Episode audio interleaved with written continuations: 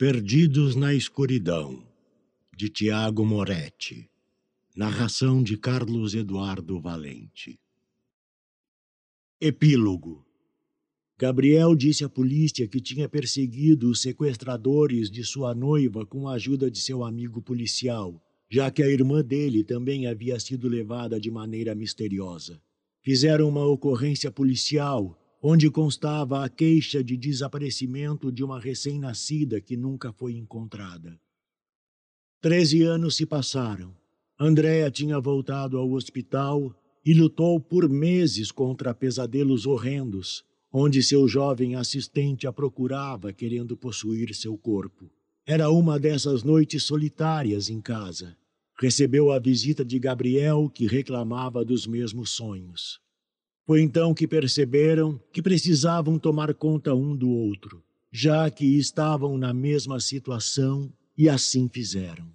Como prometido, ele passou a cuidar de Andréia diariamente. Levou-a para morar com ele em sua casa, deu seu peito como abrigo e acabaram se apaixonando. Eles estavam noivos, sentiam um amor novo, profundo e arrebatador mas a sombra do passado custava desaparecer e rondava os cantos do apartamento que antes fora habitado por ele e por Daniela. Até que o tempo, aos poucos, trouxe felicidade em suas vidas, como sinal de que o destino havia reservado uma nova história para os dois. Foram presenteados com uma vida nova crescendo saudável no ventre da médica. Enfim, o sol brilhava novamente. Em suas almas, uma ferida dolorida tinha sido aberta e não iria cicatrizar, pois tinham passado por momentos horríveis e perdido seus entes mais queridos. Contudo, aprenderam a ignorar a dor e a seguir em frente. Gabriel estava feliz. Novamente sua vida voltava aos trilhos. Sua noiva era uma mulher maravilhosa. Descobriu em Andréia um novo amor verdadeiro, genuíno. O amor de Dani também o alimentava e sabia que o sentimento tinha sido real e único enquanto sua antiga noiva estava viva. Todos os dias tinha a mesma rotina. Levantava-se cedo, preparava o café da manhã para sua amada, acompanhado de uma flor para enfeitar a bandeja. Ia para o seu trabalho na universidade, onde se sentia realizado profissionalmente. Na volta para casa, passava em uma pequena capela que ficava no caminho, deixava sempre três flores e acendia três velas. Conversava com seu amigo, pedia sabedoria e sempre questionava se estava no caminho certo. Sentia uma paz muito grande quando questionava sobre seu caminho e achava que isso era um sinal positivo.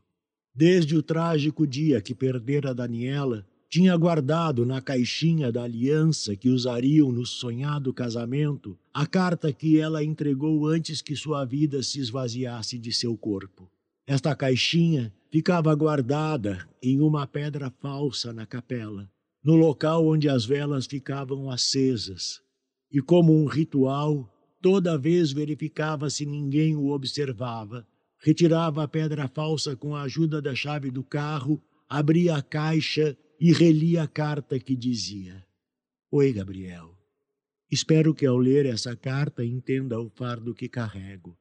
Minha mente está confusa e oscila entre momentos de devaneio e lucidez. Aproveito agora, num dos meus raros momentos de mente sã, para te escrever essa carta, com a esperança de que em breve possa lhe enviar. Meu amor, eu não sou a pessoa que você imagina. Fui alertada desde criança que eu não teria uma vida comum. Não viveria para casar e ter filhos, mas lutei contra isso e hoje temo pagar o preço mais alto de todos.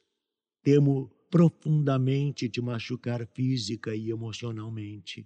O tempo vai te levar a outros caminhos e fico feliz que isso seja possível. Entenda, não é que eu não queira, Apenas não é possível que você ande pela trilha que percorrerei. Com certeza você nunca mais me verá e agradeça diariamente por esse fato. Não posso prometer estar com você, pois promessas e acordos correm em nosso sangue, e quem possuí-los será dono do compromisso. Tente esquecer as dificuldades que eu o fiz passar. Nossa filha não saberá da sua existência, pois o caminho dela, assim como o meu, é diferente do seu. Com amor, Daniela Silésia Vrican. Gabriel sentava-se e refletia sobre os dizeres até que as velas se consumissem.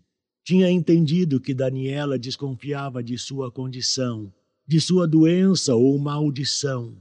Estava sendo oprimida por alguma coisa desconhecida. Sentia arrependimento nas frases escritas às pressas. Certamente ela sentia remorso por tê-lo envolvido neste circo de horrores, mas de alguma maneira Daniela sabia que o processo que precisaria passar para sair desse mundo seria um enorme pesadelo, mas que Gabriel seguiria sua vida. O que ele não entendia era o motivo de não poder ter sua filha, e como ela já sabia o sexo da criança, presumiu que os malditos perfectas também poderiam ter esses poderes. Após sentir o ambiente escurecer pelo fim das chamas de suas velas, guardou a carta em seu esconderijo secreto.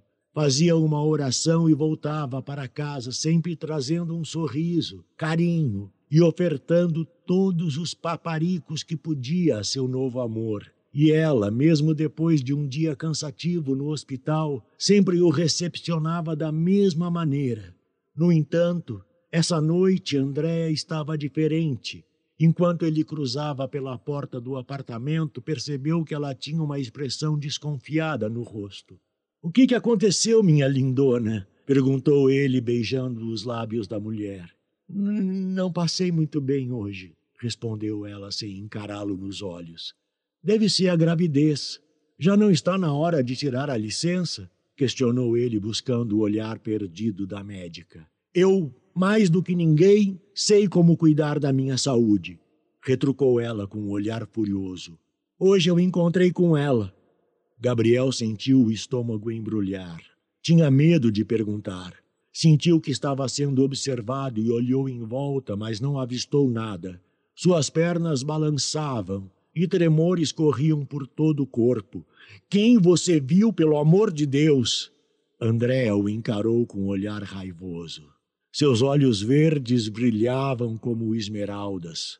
A mãe do Rafael, meu assistente que morreu naquele. Disse ela chorando e abraçando o amado, tirando dele todo o medo que tomou seu coração por instantes, pensando que Camila tinha retornado. Ele tentou acalmá-la, acariciando seus cabelos ruivos. Sabia que o assunto era delicado. A mãe do rapaz sempre a culpou pelo desaparecimento de seu filho, mas por falta de provas, Andréa nunca tinha sido indiciada por esse crime. Mesmo assim, sentia a culpa pesar sobre seus ombros. Sabia qual tinha sido o fim do pobre estudante, mas nunca tivera coragem de contar a verdade para não ser tomada como louca. Calma, amor. Eu estou contigo e vou cuidar de você até o fim. Você já está de sete meses, já é hora de tirar sua licença médica e cuidar do nosso bebê. Andréa limpou os olhos e sorriu, iluminando seu lindo rosto salpicado de sardas. Você tem razão. Assim, o beijou durante um longo período e disse baixinho: Estou com fome. Me faz uma sopa? Claro, amor. Vamos tomar minha sopa especial e dormir, disse Gabriel animado. Gabriel correu para a cozinha, preparou sua sopa, serviu sua mulher e depois de satisfeitos, se deitaram para descansar mais uma noite tranquila. Gabriel sabia que estava em um sonho. Tinha ciência que havia dormido ao lado da esposa, mas naquele momento estava no que parecia ser uma plantação. Sentia frio, apesar de saber que tudo estava apenas em sua mente. Andou pela plantação e via apenas espigas de milho, todas já passadas do ponto de colher. Era noite e não pôde distinguir mais nada além desse milharal. Sentia-se estranho naquele lugar, queria acordar, mas sabia que não era dono da sua vontade. Você está mais maduro e muito mais bonito, disse uma voz no sonho. Gabriel virou-se procurando a voz e caiu de costas em meio aos milhos podres. Era Camila que sorria abertamente, segurava em sua mão direita um envelope lacrado. Mesmo sabendo que estava em um pesadelo, ele temeu ser machucado ou ter aquela criatura presente em sua vida novamente. Vê-lo diante do terror parecia ser motivo para ela rir. Me deixe em paz. Você já levou tudo de mim. Você já levou de mim tudo que era precioso. Vai embora. Vai embora e deixe que eu siga meu caminho, implorou ele. Camila se aproximou, deixando o envelope perto dele. E nesse momento ele pôde sentir outra presença ali que o fez encolher seus ombros. Ela passou pelo lado direito. Era uma garota muito nova, no limiar da infância para a adolescência. Tinha cabelos longos e louros como ouro velho. A menina deu a mão para Camila, que mandou um beijo e deu as costas para Gabriel. Ele entrou em pânico dentro de seu pesadelo perturbador. Gritou por ajuda, gritou para acordar e assim conseguiu se libertar de seu próprio sonho aos gritos. Sentou-se na cama ainda gritando com a mão na face. Estava suado e tremia. Olhou para o relógio e viu que marcava três horas da madrugada. Tateou sua esposa e, quando a localizou, constatou que ela não havia acordado com seus gritos. Levantou-se e foi até o banheiro. Olhou no espelho e lavou o rosto diversas vezes até se sentir mais calmo. Respirou fundo e chegou a sorrir. Não era o primeiro pesadelo que tinha com Camila e sempre ficava excitado ao vê-la. Balançou a cabeça sorrindo abriu o armário para pegar uma de suas pílulas para dormir e seu corpo mais uma vez se contraiu por inteiro ao ver que o envelope que Camila carregava no sonho estava ali, no armário de seu banheiro. Pegou e abriu de imediato, revelando o contrato escrito à mão por Lord Vrickan, no qual dizia que caso Gabriel não eliminasse a filha, se estivesse contaminada, Lord Vrickan iria tomar aquele que Gabriel mais amava para si e faria dele o que quisesse. Neste milésimo de segundo, viu os pontos ligarem. Lembrou-se do bilhete de Daniela alertando a importância de um pacto, dizendo que o sangue carrega os direitos do trato. Relembrou Camila bebendo do sangue de Lord Vrickan, com o qual tinha feito o acordo da diabólica mulher levando sua filha do lugar que estava prestes a explodir e percebeu que ela tinha voltado para cobrar o trato. Foi quando ouviu um grito agudo vindo do quarto. Rapidamente ele correu e viu a cama revirada.